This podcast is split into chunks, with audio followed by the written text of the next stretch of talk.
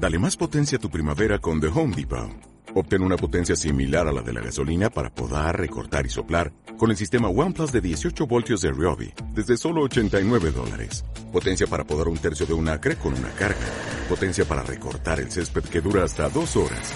Y fuerza de soplado de 110 millas por hora. Todo con una batería intercambiable. Llévate el sistema inalámbrico OnePlus de 18 voltios de Ryobi. Solo en The Home Depot. Haces más. Logras más. Y cuéntanos, ¿te gustaría entender mucho mejor lo que está pasando con la renta variable internacional, en especial la americana? Y entender también uno de los principales efectos que provocan la irracionalidad en los mercados. Quédate aquí porque te vamos a explicar mucho más sobre finanzas conductuales. En el mundo de los inversionistas, el que más sabe sobrevive. Los inversionistas somos seres en constante transformación. Para bien o para mal, tú eliges.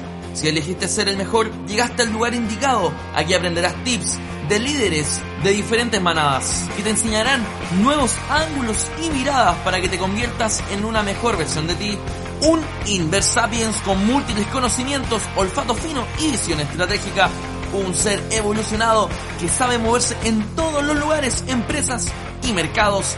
No peligra su dinero, consigue mejores trabajos y el miedo no lo paraliza. Bienvenidos a Inversapiens todos somos inversionistas. Con ustedes, Nicolás, Magner y Carlos Escándar.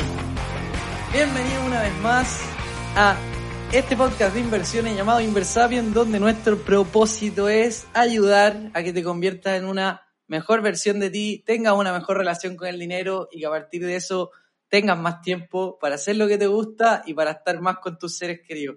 Saludos a Aloncito que está ahí porque el Nico está en, está en Brasil y se pasea la gente por detrás y está el Aloncito que es su hijo. Así que Eso. saluditos. Está, cariño hay a harta la gente, hay harta gente aquí para los que nos quieren ir a ver al canal de YouTube, se aprovechan de suscribir ahí y se van a reír un ratito porque hay harta gente caminando por detrás y se acercan así como, ¿qué está pasando? ¿Ah? Porque el contexto es una persona con un computador, un micrófono, cámaras, grabando, entonces, claro, no es muy común, pero bueno, aquí estamos en este mundo distópico. Oye, eh, antes de empezar, ya se nos. Este capítulo va a salir el otro lunes ya. No se pierdan, ya probablemente. Hoy día sale, ya, sale el lunes 27. Por lo tanto, en la noche de hoy tenemos la tercera clase de la semana de trading, donde vamos a estar con Nico, vamos a estar con Tomás Claro, hablando de los mercados, de trading y de las cosas que más nos gustan. Así que nada, se viene lleno de sorpresas. Eh, si no viste las dos primeras clases, anda a verlas porque van a estar por un tiempo limitado.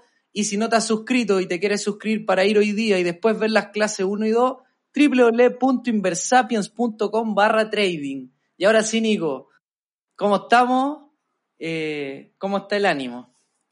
Yo estoy contento, eh, como dice Don Carlos, estoy acá en Brasil, así que estoy mitad disfrutando y mitad también, bueno, no, mitad, disfrutando completamente y obviamente también disfrutando grabar y estar con ustedes y estar contigo, Carlos, así que feliz y esperemos que esto no sea un impedimento para que podamos conversar y pasarlo bien acá en el podcast.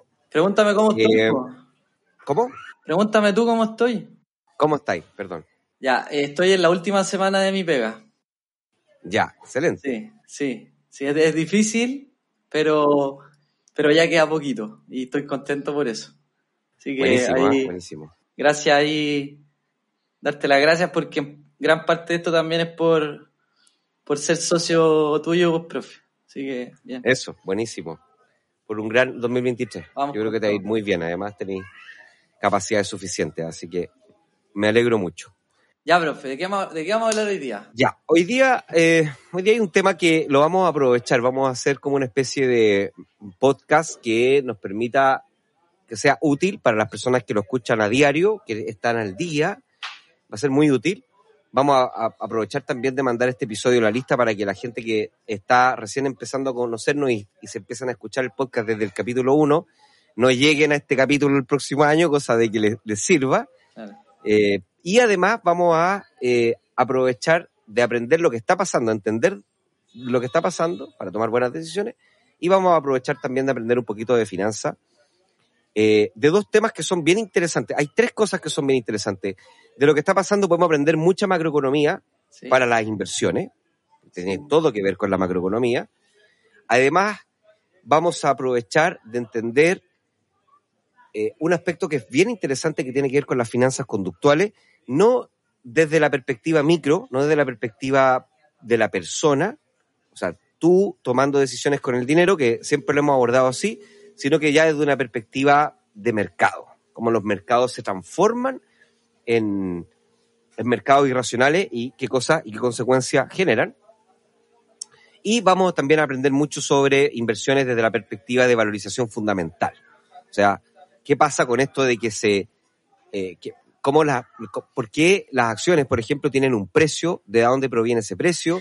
¿Y por qué depende de las expectativas que tengan los inversionistas respecto de, de esa respecto de esos instrumentos, cómo eso se deriva en el precio. Así que está buenísimo. Espero que eh, espero que te, te quedes hasta el final y aprendas mucho, pero por sobre todo te sea muy rentable escuchar esto porque de verdad están pasando cosas que son importantes para todas las personas que manejan sus inversiones. ¿Qué ah, sigo ¿Qué yo? está pasando? ¿Qué está pasando? Eh, mira, esto, esta es una conversa que hemos- llevamos harto rato teniendo con Nico. Eh, nosotros siempre hacemos la distinción, ¿cierto?, de que, de que hay dos cosas que son importantes entender, que es eh, la diferencia entre precio de un activo y el valor económico, ¿cierto? Eh, el precio es el, el precio al que transa un activo, que lo podemos ver en los terminales de Bloomberg, y el valor económico es, como decía Nico, lo que tiene que ver más con, con las expectativas que, que tiene un activo de poder generar flujos futuros. Y es súper importante entender que el precio eh, y el valor económico también tienen como fuentes diferentes para analizarlas.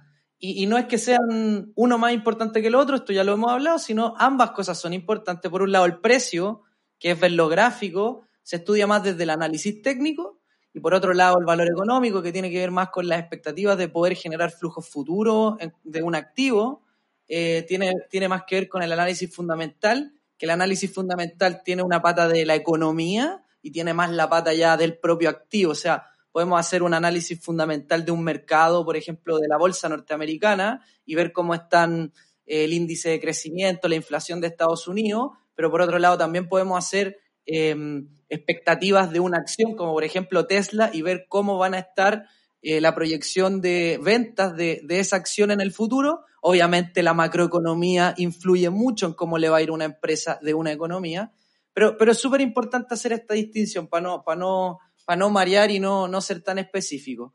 El precio tiene que ver con el análisis fundamental, el valor económico tiene que ver con el análisis fundamental. Sí, exactamente. Eh, sí, te- eh, en realidad el, el valor económico tiene que ver con el análisis fundamental. Eso, eso, el me- eso el me precio tiene que ver con la oferta y la demanda. Tiene que ver con el análisis Sí, técnico y la oferta y la demanda, claro. Ahí Exacto, creo, que, sí. creo que dije lo Bueno. mismo dos veces. Hay, hay, una, hay una historia que yo siempre cuento en clase que yo creo que a las personas les permite entender mejor lo que está pasando. Porque finalmente lo que pasa, los mercados financieros son mercados constituidos por personas, personas normales, con, cabeza, con corazón. Es decir, como tú que nos estás escuchando, lo único que, bueno, nada, su negocio depende del éxito que, que, que generen, obviamente, y además prestan servicios profesionales, por lo tanto, esto se estudia y hay un gran interés y un gran área de desarrollo. En finanzas se puede dividir en dos grandes grupos de interés. Están las finanzas corporativas, que son los que se, se especializan en el manejo, de la, manejo del dinero dentro de una empresa y en la toma de decisiones de una persona respecto de una empresa. Y después está el asset pricing, que tiene que ver con el de dónde viene el precio de los activos. ¿ya? Asset son activos, pricing es el precio. Y ese asset pricing es lo que vamos a hablar hoy ahora, que tiene que ver con de dónde viene el precio. ¿Por qué las acciones tienen cierto precio y por qué ese precio cae o sube? Y lo que Carlos les explicaba es que tiene que ver todo, todo con expectativas. Esto es lo mismo que cuando uno elige a la persona con la cual quiere, quiere estar, la novia o el novio. Finalmente, lo que uno hace cuando toma decisiones, esa decisión y todas las decisiones, tiene que ver con las expectativas, es decir, cómo nos imaginamos en el futuro con esa persona. Cuando me compro una polera, cuando me compro un auto, cuando me... Todo, todo, todo, todo, no me imagino una decisión que no tiene que ver con esta capacidad que tenemos los seres humanos de imaginar qué va a pasar con nosotros en el futuro. Y esto es exactamente lo mismo. Es decir, los especialistas, los economistas, los inversionistas, la gente de negocio, mira un negocio, cualquier negocio, no, necesariamente un negocio que esté, una empresa que está abierta en bolsa, mira ese negocio y hace un estudio. Y en base a ese estudio, configura algo que se llama las expectativas futuras, que tiene que ver con básicamente dos cosas. ¿Cuánto dinero voy a ganar con esto en el futuro? ¿Con qué riesgo? Para hacerlo bien, bien fácil. Y esto también se aplica a las empresas que están abiertas en bolsa, por lo tanto, las personas que compran acciones hacen este estudio, se llama análisis fundamental. En teoría. Y, ¿cómo? Que en teoría lo hacen. En teoría, sí, por supuesto. Esto, Estamos primero desde lo teórico, conceptual. Y hacen este estudio y entonces ellos determinan algo que se llama el valor económico, que en el mercado se conoce como precio objetivo, ¿ah? que no es un precio, sino que es un valor, pero le dicen precio objetivo.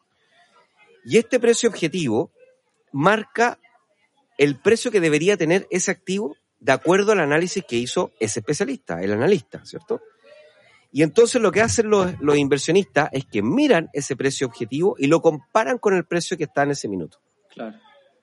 Entonces, si el precio en ese minuto está por bajo el precio objetivo, hay un impulso de compra, porque está, está barato, ¿cierto? Es decir, mira, los especialistas dicen que esto vale mil y en realidad está en 800, entonces está súper bueno porque si lo compro ahora, esto en el, teóricamente, si esto está bien hecho, este estudio está bien hecho, en el corto plazo va a llegar a 200, a 1000 y entonces me gano ese diferencial de 200. Y si está por sobre, al revés, está caro. Y ahí salen a vender las posiciones, salen a vender las acciones porque dicen, está caro, aprovechemos de vender ahora para poder ganar un poquito más de lo que deberíamos ganar si es que esto llegase al precio objetivo. ¿Por qué explicamos esto? Porque tenemos que entender de que finalmente, fíjense, que esto empieza desde la expectativa, ya vamos a hablar eh, respecto de cómo armar las expectativas, pero parte de la expectativa sigue después por un análisis que tiene que ver con oferta y demanda, es decir, el precio de ahora está por sobre o por bajo las expectativas reales. Y eso después gatilla una acción. O sea, hay una señal que debería ser el precio objetivo y el precio del momento. Hay una interpretación. O sea, mira, yo interpreto que está caro o está barato y hay una acción. O sea, yo vendo o compro. Y en, base a esa acción, entonces el precio eh, actúa. Entonces, esa es la teoría de los mercados eficientes de, de fama, ¿cierto? Que dice, que la información entra, las expectativas eh, se hacen en base a esa información que entra y entonces los, inversionistas actúan en base a esa nueva expectativa. Claro. El tema es que... Mm, dale, dale, Carlos, sí. Es que como que, está bien, explicaste la teoría, pero, pero pasando a la práctica, es que en realidad, ¿cuántos de, de los inversionistas que nos están escuchando probablemente hacen análisis fundamental para invertir? Seguro que muy poco porque no es tan fácil, no uno requiere tiempo, eh, requiere, requiere cierto nivel técnico, y al final uno termina, la mayoría, sobre todo los, los inversionistas novatos, eh, y quién no, quién no lo ha hecho, yo, te lo digo, yo he estado en ese, en ese grupo que termina, compadre, invirtamos en esto, invirtamos en Tesla, invirtamos en Bitcoin, invirtamos en estas cripto meme coin, porque van a subir más. Y al final, eh, como que hay que entender estos matices entre, entre lo que dice la teoría, de esto de que, de que somos todos racionales y todos vamos a hacer estos análisis bien pensados, por lo menos vamos a entender desde los argumentos eh, técnicos y fundamentales que nos digan, oye, hay que invertir en esto versus el, lo, que, lo que pasa realmente. ¿Y por qué, por qué hemos conversado esto? con esto te doy la palabra. ¿Y por qué hemos conversado esto con el, con el Nico? Es porque hoy día lo que estamos nosotros viendo en el mercado, sobre todo en la renta variable de Estados Unidos, es que muchos argumentos fundamentales, o sea, económicos, macroeconómicos de Estados Unidos, donde dicen que van a, las expectativas de subida de tasas van a seguir eh, al alza, que se deberían mantener los tipos altos por todo el 2023, eh, ya se descuenta prácticamente en, el mercado, en, la masa de inversionistas, ya se descuenta que la inflación no es un problema, pero ¿qué, pasa si, si, empieza a repuntar? El Nico mandaba un correo el otro día de lo que había pasado hace como en la década de los 70, de los 80, cuando la inflación, después de una leve caída, volvió a repuntar y, y fue bien complejo. Entonces, un poco lo que, ¿por qué conversamos esto con el Nico? Porque hoy día vemos una euforia en los mercados que no, no está argumentada desde, desde, el- desde la macroeconomía. Los fundamentos. Claro, No está lo- fundamentada. exacto. Mm. Sí, mira, sí y no. Eh, no es tan así, no es que nadie lo haga o que muy pocos lo, ha- lo hagan. Lo que pasa es que hay que distinguir entre los inversionistas institucionales y los inversionistas retail. Claro, Por ejemplo, claro, nosotros obvio. seríamos inversionistas retail, que son, son inversionistas que toman sus decisiones lo mejor posible con la información que tienen y manejan su propio dinero. Y después están los inversionistas institucionales como los fondos de inversión, los fondos mutuos, la AFP, etcétera. ¿ya? Ahora, eso es lo primero. Lo segundo, ellos sí técnicamente lo, lo hacen o al menos deberían hacerlo. ¿Ya? Eh, entre comillas. Pero Comillas, tampoco comillas. podemos saber cómo para decir que no lo hacen. Comillas, comillas. ¿ya? Eh, y después tenemos que distinguir en que después hay un tipo, un, un- un animal que anda por ahí dando vueltas por los mercados financieros, que no hemos hablado nunca de ellos, se llaman los analistas. Los analistas son profesionales, generalmente son jóvenes, están recién generalmente partiendo, Claro. y llegan a trabajar a las empresas de inversiones y les dicen, mire, usted tiene que analizar el valor fundamental de estas dos o tres empresas. Nada más, eso es su pega.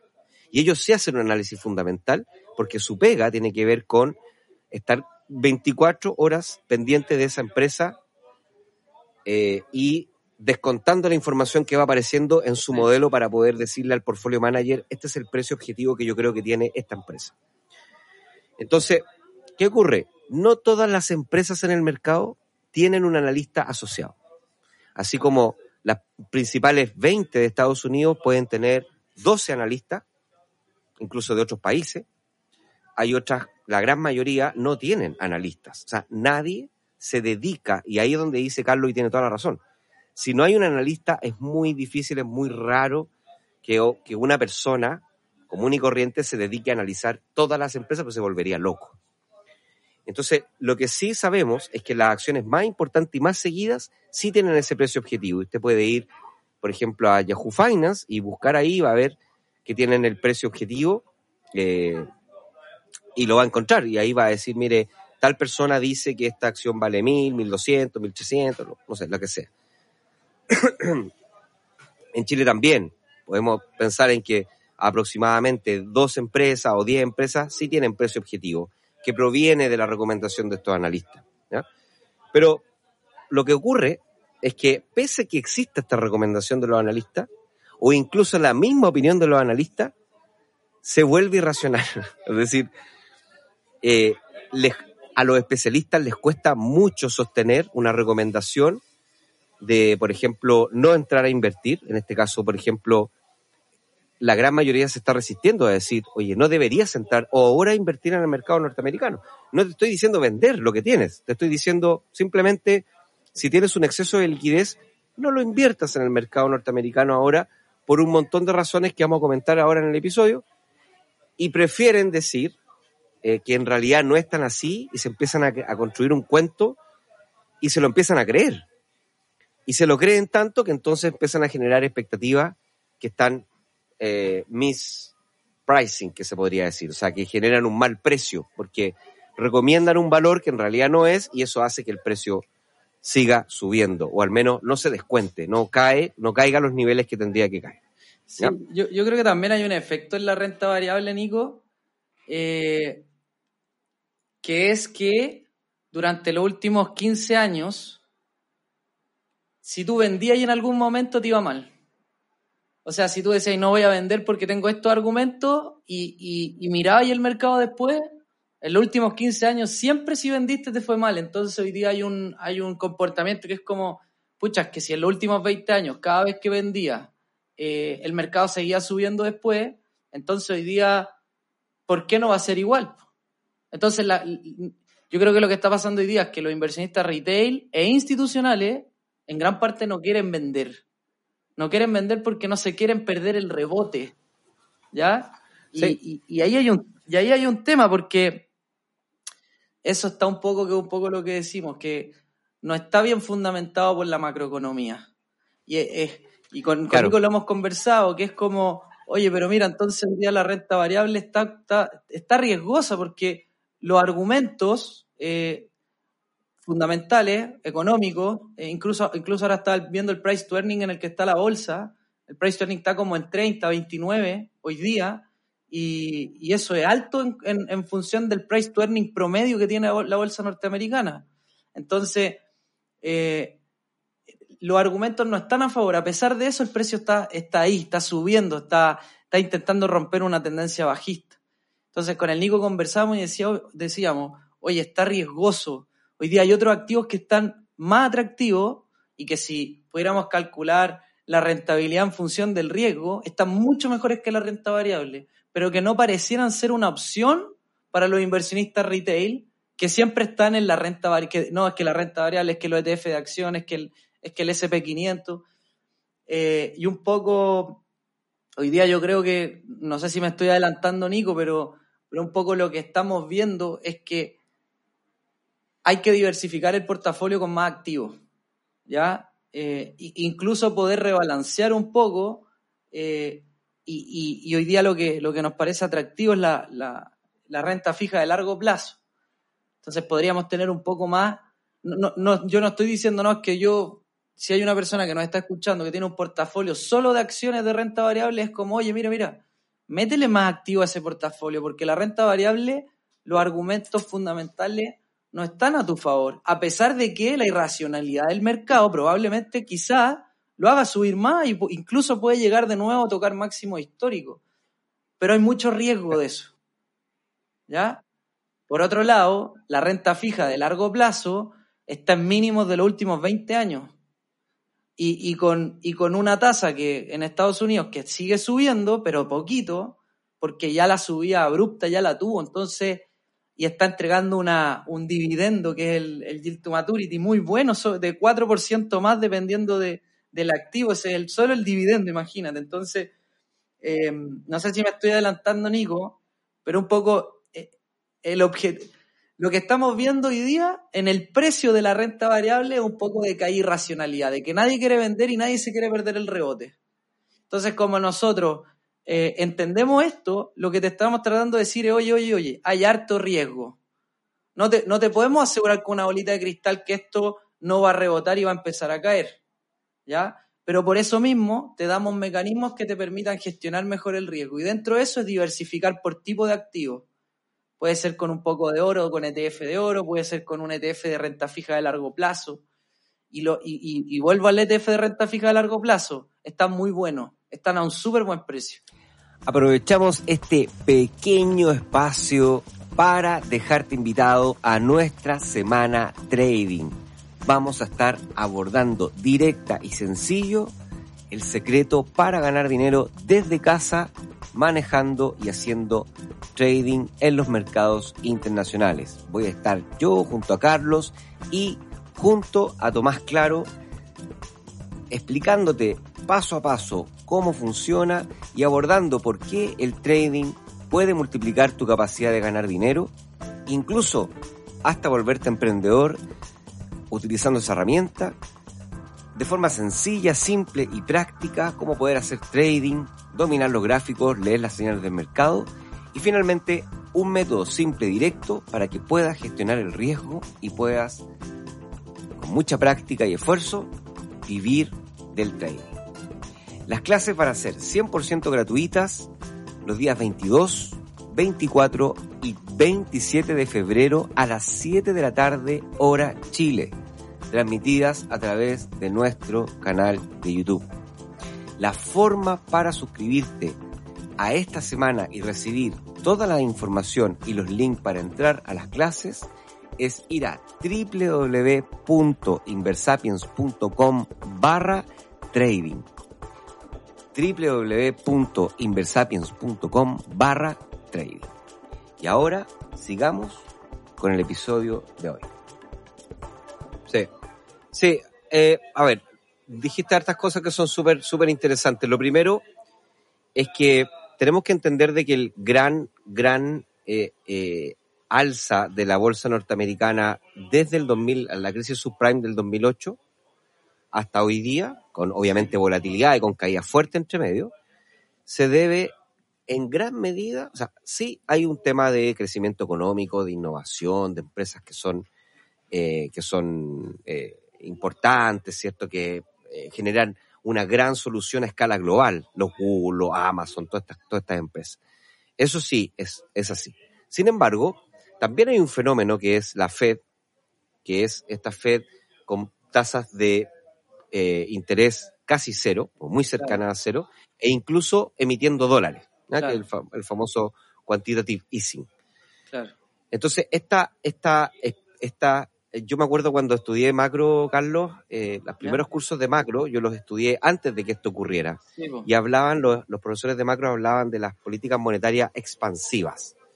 Y decían, no, los bancos centrales bajan la tasa un poquito, cosa de que la economía se active, por bla.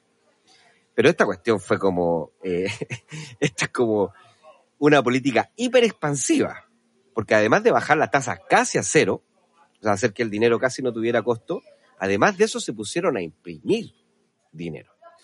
Entonces, todo esto genera que los consumidores, que la economía, que las empresas tengan una expectativa muy, se llama bullish, que es como una expectativa de que esto va a crecer, crecer, crecer, Claro. crecer. Y se vuelven extraordinariamente, eh, ¿cómo se- es la palabra es, es como, esto es como cuando uno se pone, eh, ¿cómo se llama? Euforia. Eufórico y además como que queréis ganar, ganar, ganar. Lo único que queréis es ganar. No sé, Ambicioso. ambicioso, codicioso. Te pones codicioso. Entonces empiezas a tomar este excedente de dinero que tienes para poder consumir y satisfacer tus necesidades y lo empiezas a agarrear hacia los mercados de renta variable porque ves que los precios están subiendo. Y eso hace que los precios suban mucho más de precio. Independiente entonces de lo que está pasando a nivel de los fundamentales, ¿me entienden? Claro. Por eso hablábamos primero del, del valor fundamental. Se despega el precio del valor fundamental Claro. y esto sube, sube, sube, sube, sube. Y nadie dice, oye, ¿sabéis qué? Es momento de vender porque fíjate que está muy arriba. Todos dicen, no, todavía no vendas porque esto va a seguir subiendo. Claro. Y si vendes ahora te vas a perder la subida del próximo mes. Y entonces la gente compra, compra, compra, compra, compra, el precio sube, sube, sube, sube. Y cuando los más grandes empiezan a salir, el precio comienza a caer, que es lo que empezó a pasar a inicios del 2022. Y como empieza a pasar a inicios del, del 2022, empiezan a caer unos poquitos, los profesionales comienzan a vender porque empiezan a darse cuenta que se construye una nueva tendencia y entonces aprovechan de sacar Claro. las posiciones de riesgo para poder cosechar el dinero que ganaron cuando compraron más abajo. Y los que compraron más arriba mantienen las posiciones porque no quieren hacer la pérdida. Y dicen, no, no, no voy a vender todavía porque si vendo ahora voy a perder eh, lo que perdí. Porque entraron a comprar demasiado caro. Porque no le preguntaron a nadie, ni siquiera evaluaron si esto estaba barato o caro para comprar y se metieron igual. Y son todos esos los que están sosteniendo que no caiga, que no capitule el mercado, ¿cierto? Que no haya una caída, una corrección fuerte, es decir, que no haya una venta masiva de renta variable.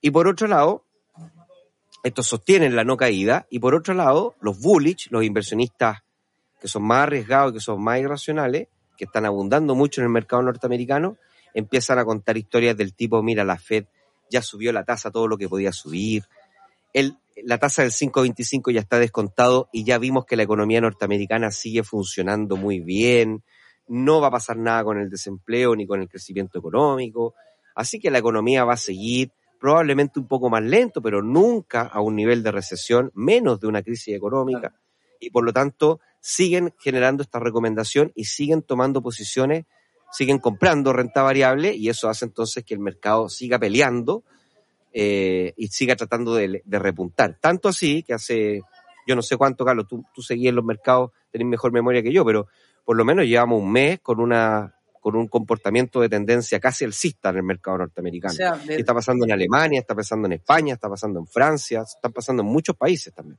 Sí, mira, complementando lo que dice el Nico y volviendo al principio, cuando dice la diferencia entre análisis técnico y fundamental, lo que quiso decir el Nico es que si uno ve el gráfico de la renta variable norteamericana y la de, de muchas de Europa, si uno mira, el, si uno hace el análisis técnico del precio, el análisis técnico está mostrando señales de fortalecimiento de los activos de renta variable. También lo está, lo está mostrando en Bitcoin, lo está mostrando en Europa. Eh, está mostrando que esta tendencia bajista que se formó desde diciembre del 2021 está mostrando señales de que, de que puede cambiar. Y desde septiembre del año pasado que está subiendo, ¿ya? Y, no, no ha parado de subir. Pero eso es lo que no se condice con los argumentos fundamentales. A ver, ¿qué argumentos fundamentales? Primero, que la inflación está súper alta, a pesar de que ha bajado, está súper alta, si el rango meta es el 2%, ¿ya? Y está sobre el 6%. ¿Ya? Entonces sigue muy 6,4.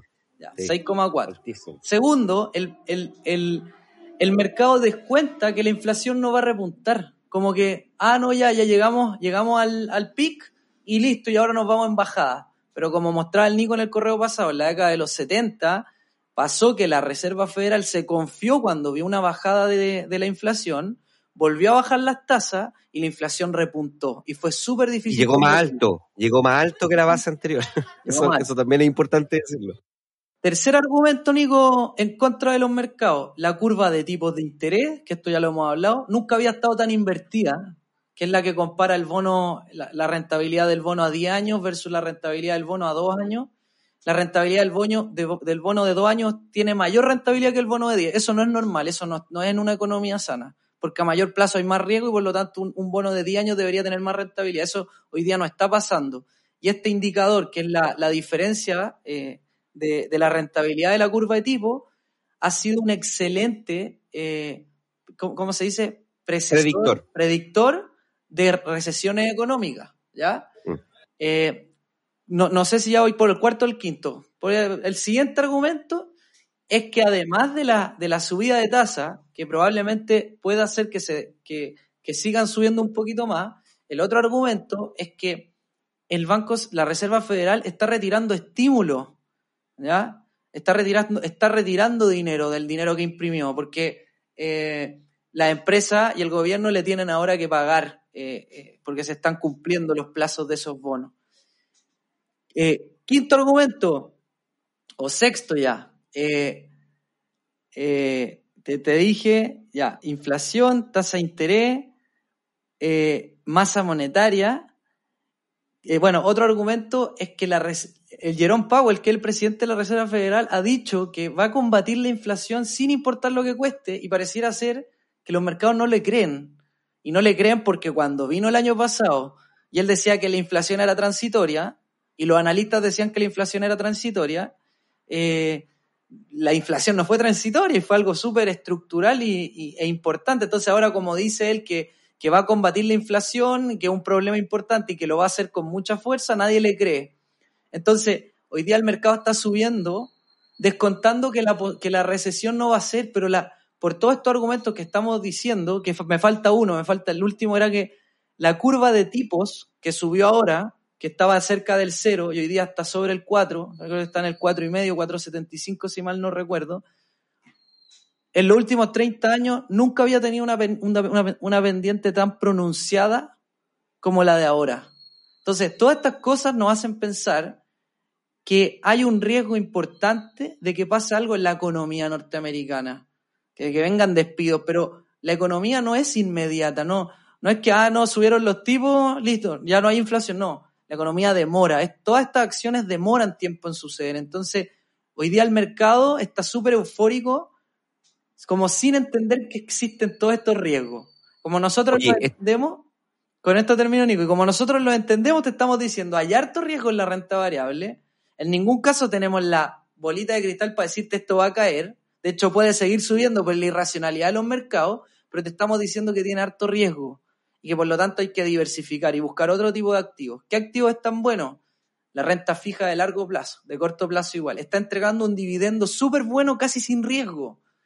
Además de que está en precios mínimamente bajos de los últimos 15 o 20 años. El oro está con, rompió una tendencia bajista, está con tendencia alcista.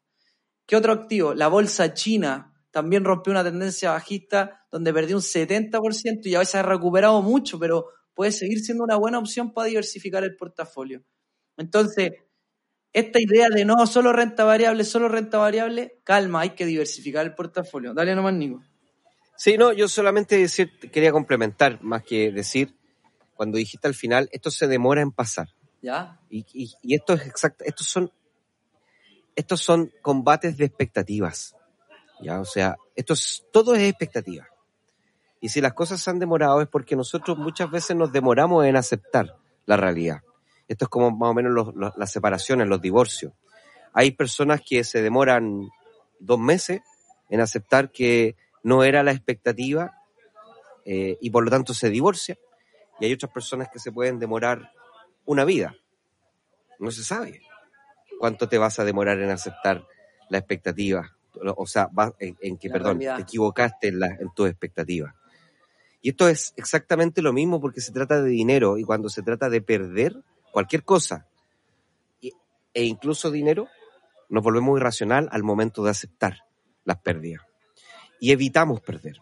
Y nuestra forma de evitar perder tiene que ver con no vender ahora porque mejor no vendo, me espero porque el mercado está rebotando, o no perder la oportunidad de ganar, que es compra ahora porque el mercado se está recuperando. Si compra ahora, esto en, en pocos meses más va a estar en los niveles que estuvo en el 2021. Entonces, no podemos ver en qué minuto esto eh, va a capitular, o sea, va a haber una venta masiva, porque va a ser cuando realmente los mercados cambien su expectativa y acepten la realidad. ¿Y cuál es la realidad? Bueno, Carlos ya se los dijo en varios, va- con varios argumentos. Tal vez yo solamente sumaría lo siguiente.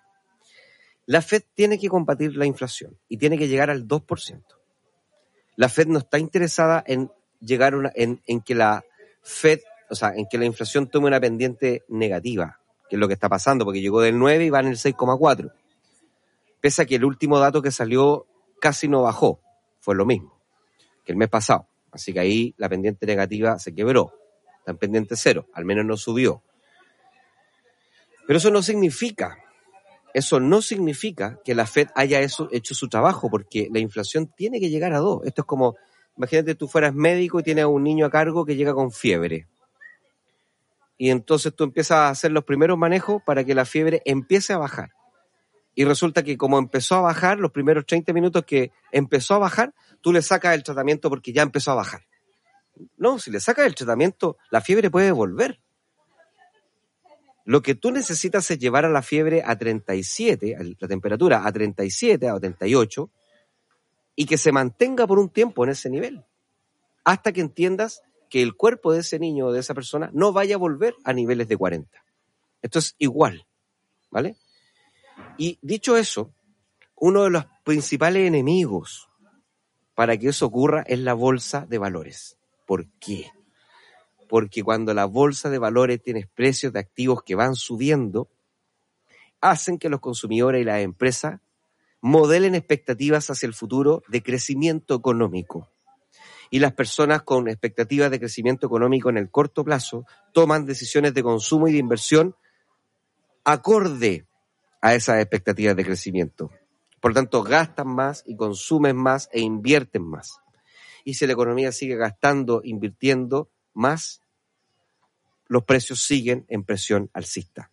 Por lo tanto, la inflación no se combate. Así que la Fed necesita que la bolsa se vaya al carajo. Lamentablemente.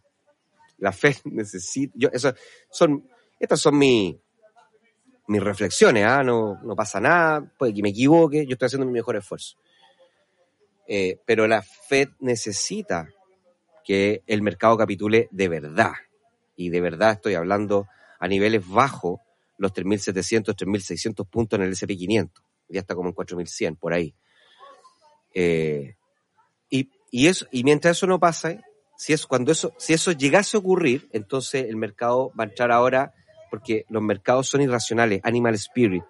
Entonces vamos a pasar de una expectativa de euforia a una expectativa de miedo que va entonces a hacer que la gente pare las inversiones, que las empresas comiencen a cerrar parte de sus negocios, comiencen a despedir gente y eso va a hacer que los consumidores dejen de consumir lo que querían consumir o al menos eh, lo ajusten y eso entonces va a generar un exceso de inventario en la economía y eso va, a- va a tender a generar recortes en los precios. Y esos recortes en los precios se van a traducir en una inflación más cercana al 2 y no al 6. No sabemos si es que el, el aterrizaje va a ser estrellarse y por tanto estar meses o incluso años. Recordemos que la crisis subprime duró cinco años. Recién nos pudimos recuperar por ahí en el 2012, cuatro años, tres años y medio. Eh, y, la crisis, y la crisis del COVID duró, no sé, cuatro meses. Entonces, no, no, no, no hay una fórmula, como dice Carlos, que diga, que dice cuándo ocurren las cosas y, cómo ocurren. Lo que les queremos regalar hoy día es una visión que les permita decir, bueno, si yo tengo un exceso de dinero hoy día, porque me pagaron un bono, porque hice un buen negocio, porque me porté bien y por lo tanto la empresa me subió el sueldo, tome ese exceso, no lo consuma en exceso. No estamos en un año para consumir. Postergue lo que se pueda postergar. Dos, con ese ahorro, inviértalo en activos que son mucho más atractivos que estos activos que tienen un peligro inminente. Porque resulta que hoy día el SP500, para que se haga una, idea, está en 4.100. En el mejor de los casos podría llegar a estar 4.500, 4.600. Si ya mercado súper eufórico. O sea, usted, está, usted estaría ganando un 9%, un 10% si es que invierte ahí. Pero yo le estoy diciendo que esto puede caer bajo los 3.500. O sea, le estoy hablando de que puede haber una caída de 30, 35%. Entonces, para usted es buen negocio poner su dinero en algo que potencialmente le va a hacer ganar un 10% a cambio de correr el riesgo de caer un 40 o un 35. Eso es un mal negocio, es un pésimo negocio. Vea, dése cuenta, ¿ya? Entonces, tome ese dinero y vaya a ponerlo en activos que hoy día sí están muy atractivos, como el oro y como la renta fija eh, americana, es decir, la renta fija americana, además respaldada por la Fed. Eh, Nico, uh -huh. yo, lo que pasa es que a mí discrepo un poco contigo en algunas cosas. Para mí, yo, no, yo, yo creo que no tenemos una bolita de cristal. Y así como tú dijiste ya, la bolsa norteamericana puede llegar a los 4.006, 4.008 que es el último máximo, también puede caer a los 3.500, dale. Como no tengo una bolita de cristal, y mucha gente de la audiencia seguro tiene renta variable norteamericana con algún ETF, para mí no es, oye, no, no, no, no. Ahora vende y ándate a renta fija. Para mí es diversifica tu portafolio. Ten un portafolio más balanceado, que tenga otro tipo de activos, que tenga más oro y que si estáis muy y si ya tenéis una, un portafolio bien diversificado, que tiene renta fija de corto y largo plazo, que tiene oro, que tiene renta variable, pero aún así estás muy expuesto a la renta variable, creo que es bueno, es mejor rebalancear y mandar un poco más a renta fija hoy día, como están las cosas. Pero yo no le recomendaría a la gente el, no, no, no, mira, ya, no, no renta variable, renta fija, porque al final no tenemos una bolita de cristal. Y, y los mercados son impredecibles. Tenemos argumentos que nos permiten hacer cierto análisis, pero al final el mercado es el mercado y no hay que, no hay que sí, subestimarlo, ¿cachai? No, no, yo, por eso, no, no, no. Yo no, no lo estoy diciendo a modo de recomendación. Yo estoy diciendo que si tiene platita extra, no se la gaste. Uno. Dos. Si la va a invertir, váyase a invertir a mercados que son mucho más lucrativos hoy día y menos riesgosos.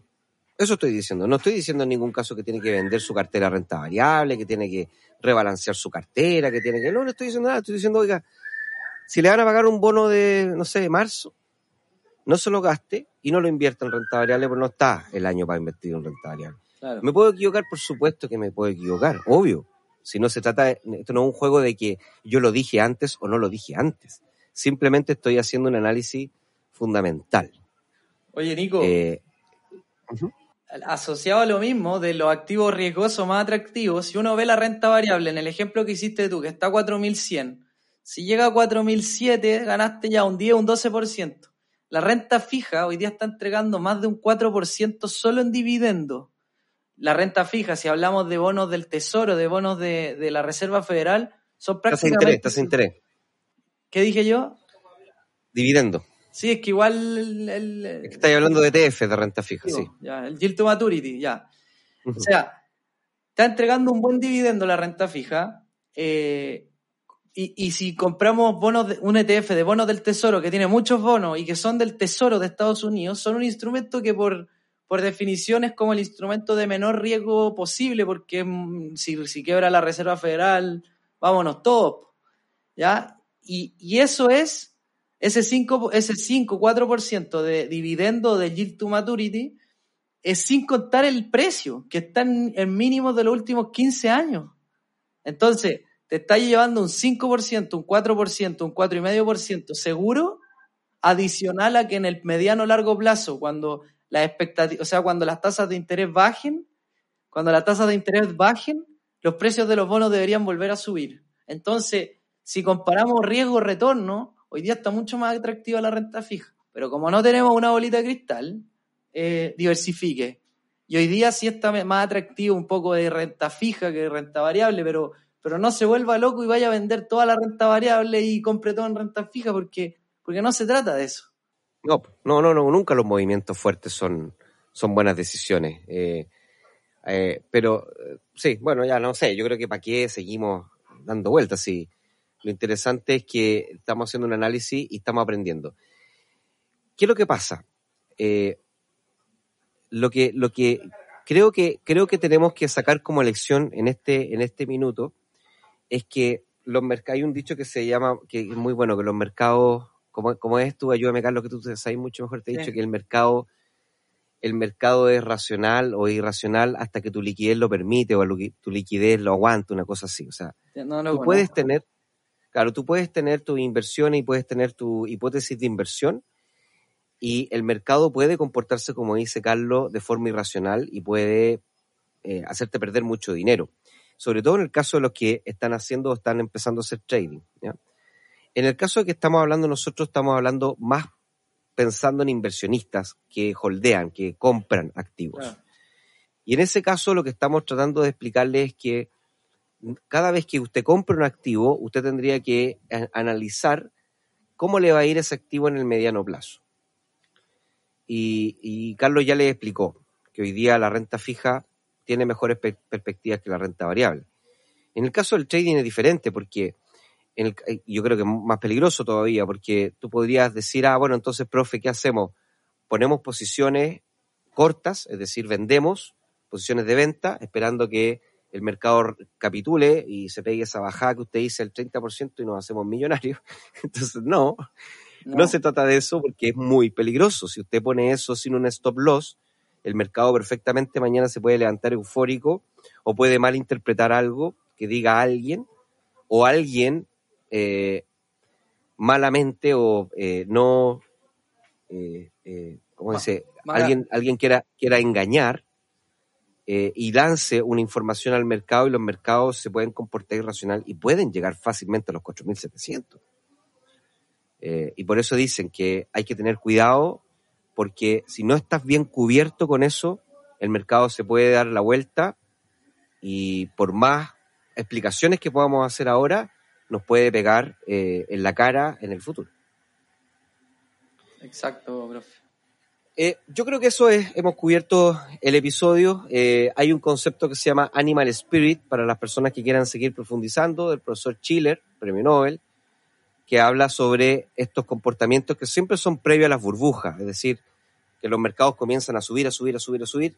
Es como un espíritu animal, eh, haciendo que los mercados se vuelvan extraordinariamente caros y cuando están extraordinariamente caros hay un reventón muy fuerte de los precios, es decir, los inversionistas profesionales comienzan a vender, hay una pequeña corrección bajista y todo el mundo que estaba absolutamente eh, con expectativas animales, euforia, se transforma ahora este animal en un animal miedoso que no es capaz de sostener decisiones analíticas y sale a vender en masa y eso hace que los mercados caigan con una pendiente dejando muchas personas con grandes pérdidas, sobre todo si está mal diversificado. Sí, profe. Eh, yo creo que yo creo que es súper importante y creo que nosotros también tenemos que aprender que el, la persona que nos está escuchando al otro lado, como es un inversionista, pero tiene un cada, cada persona que nos escucha tiene un perfil distinto. Y probablemente hay inversionistas más de holdeo y, y otros inversionistas más también de, de, de, trading y hay combinaciones, ¿cierto? Somos todos distintos, entonces está bueno esa distinción que hiciste. Eh, creo, que, creo que tenemos que, que, hacerlo más para que quede más claro porque to, somos todos distintos, estamos todos en periodos diferentes de nuestras vidas, tenemos todos objetivos diferentes eh, y por lo mismo tenemos que entender que, que cada mensaje que damos, que transmitimos, usted tiene que, o la persona que está al frente, o sea, detrás de los audífonos, tiene que ser capaz de entender y decir, bueno, mira, el consejo que da el Nico, que da el Carlos, eh, está bueno, pero ¿cómo se adecua a mi perfil, a mi objetivo, a mi plazo, a mi edad, a mi riesgo? Eh, y, y, creo que nosotros también tenemos que ayudar en eso. ¿ya? Sí, por supuesto. Sí. sí, yo creo que hay, hay que ir eh, jugando en el delicado equilibrio de ser responsable, primero que nada, y segundo, educar, eh, informar, sin, eh, obviamente, conflictos de intereses. Pero también a mí me pasa, me, me conecto con esto de, de, que a veces hay que ser bien, hay que ser bien claro y honesto en, en, en restringir a las personas, porque, o sea, tú podí, yo puedo decir, mira lo que pasa, no es una recomendación, tal vez podría, sí, ya, pero oye, yo estoy viendo que hay un riesgo evidente, el tigre dientes de sable anda, anda merodeando, entonces pido disculpas si es que alguno me escucha y dice, no, ¿y este quién es? Que se cree que es un gurú, un brujo, no, para nada, odio eh, conectarme con eso. Sin embargo, a veces es necesario ser bastante claro y tajante y yo creo que sí hay un riesgo inminente en la renta variable. Buenísimo, Nico. Listo. Eso es. Eh, los que van al día, escuchen el episodio y acuérdense que a las 7 de la tarde hoy día termina nuestra semana de trading, que está buenísima. Eh, y los que nos escuchan, bueno, después del lunes, que son los, los días que se publica el podcast, nada, eh, darles a todos un gran abrazo. Y, y, nada, invitarlos a que se vayan a www.inversapiens.com y ahí se registren en nuestra lista de correo por dos razones que son bien interesantes. La primera es porque van a recibir un curso de finanzas gratis, que está buenísimo. Y además de eso, van a recibir correos nuestros a diario en donde estamos abordando estos temas. De hecho, este tema lo mandamos hace como cuatro o cinco días atrás, entonces lo estamos abordando también a través de los correos y así usted puede estar informado eh, de lo que está pasando de manera rápida, sencilla, simple, entretenida. Así que váyase porque la lista de correos de Inversapiens está todo pasando ahí con los correos. Lo dejamos súper invitado. Y hágalo al tiro, porque día que se pierde, consejo y correo que se pierde. Esos correos no se vuelven a enviar. Y se lo perdió, se lo perdió, se lo perdió. Así que, Carlos, un tremendo abrazo. Gracias por el episodio. Espero que todos hayan sacado algo de enseñanza en esto. Y que le vaya muy bien. Y el próximo lunes nos vemos en otro episodio más de este podcast de inversiones llamado Inver Sapiens. Chao, que Chao. estén bien. Esperamos que este episodio te haya entregado el conocimiento para estar un paso más cerca de ser una mejor versión de ti. No te olvides compartir, comentar, déjanos tu valoración y ayúdanos a conectar con más inversionistas. Un gran abrazo y nos escuchamos la próxima semana en un nuevo capítulo. Pasa a la acción, aplica lo que aprendiste y conviértete en un Inversapiens.